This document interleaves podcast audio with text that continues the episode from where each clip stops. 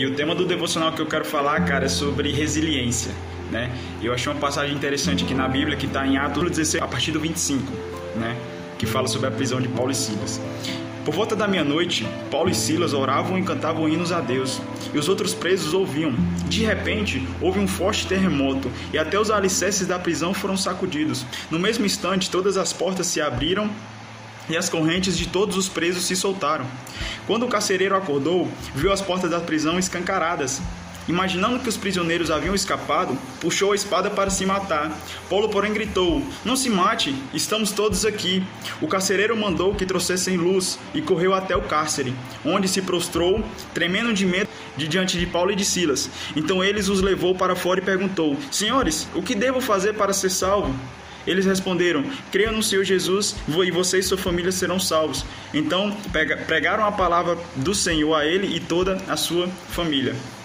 Cara, eu quero, eu quero frisar essa parte, cara, de Paulo e Silas, que eles estavam presos na cadeia e eles estavam adorando ao Senhor. Literalmente, cara, eles estavam presos em cadeias realmente, mas dentro dele eles estavam livres sabe? Estavam livres, cara. Os caras estavam ali presos nas circunstâncias da dificuldade, mas dentro deles eles estavam livres porque eles estavam adorando ao Senhor. Eles não estavam murmurando, nem reclamando e nem questionando a Deus porque de tudo aquilo estava acontecendo. Eles tiveram, cara, essa atitude de adorar a Deus, de estar com Jesus sabe? E, cara, e, e trazendo para os dias de hoje, realmente, cara, a gente vê que as nossas circunstâncias e as nossas dificuldades requer que a gente tenha resiliência, porque resiliência nada mais é do que você adaptar a circunstância, adaptar a situação que você foi colocado, sabe? E ainda mais na, ainda mais na de Paulo e de Silas, cara, os caras não, cara, eu acho mais incrível que eles não questionaram, cara. Eles só adoraram a Deus. Isso serve muito de exemplo pra gente. Os caras estavam presos fisicamente, mas, de, mas espiritualmente eles estavam livres. E mas infelizmente hoje tem muitas pessoas que fisicamente estão livres, mas espiritualmente estão presas, cara. Esse, esse era o evangelho que eles estavam vivendo. Paulo e Silas, eles estavam, eles estavam professando a fé deles, aquilo que, ele, aquilo que eles viviam. Então, independentemente se os caras estivessem na cadeia, se os caras estivessem num buraco, independentemente se os caras estivessem, os caras iam adorar do mesmo jeito. Por quê? Porque não é pela circunstância, é por Jesus, sabe? É por Jesus nas nossas vidas, é por Jesus na vida desses caras.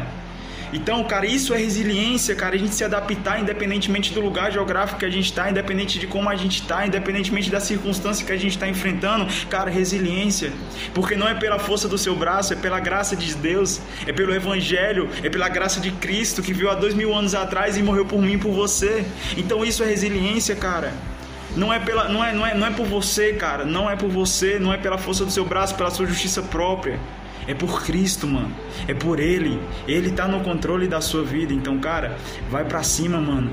Vai para cima que tem mais Jesus para você. Que eu sei que Jesus ele tem coisas grandes na sua vida, mas independentemente do tempo que você estiver passando, resiliência. Resiliência.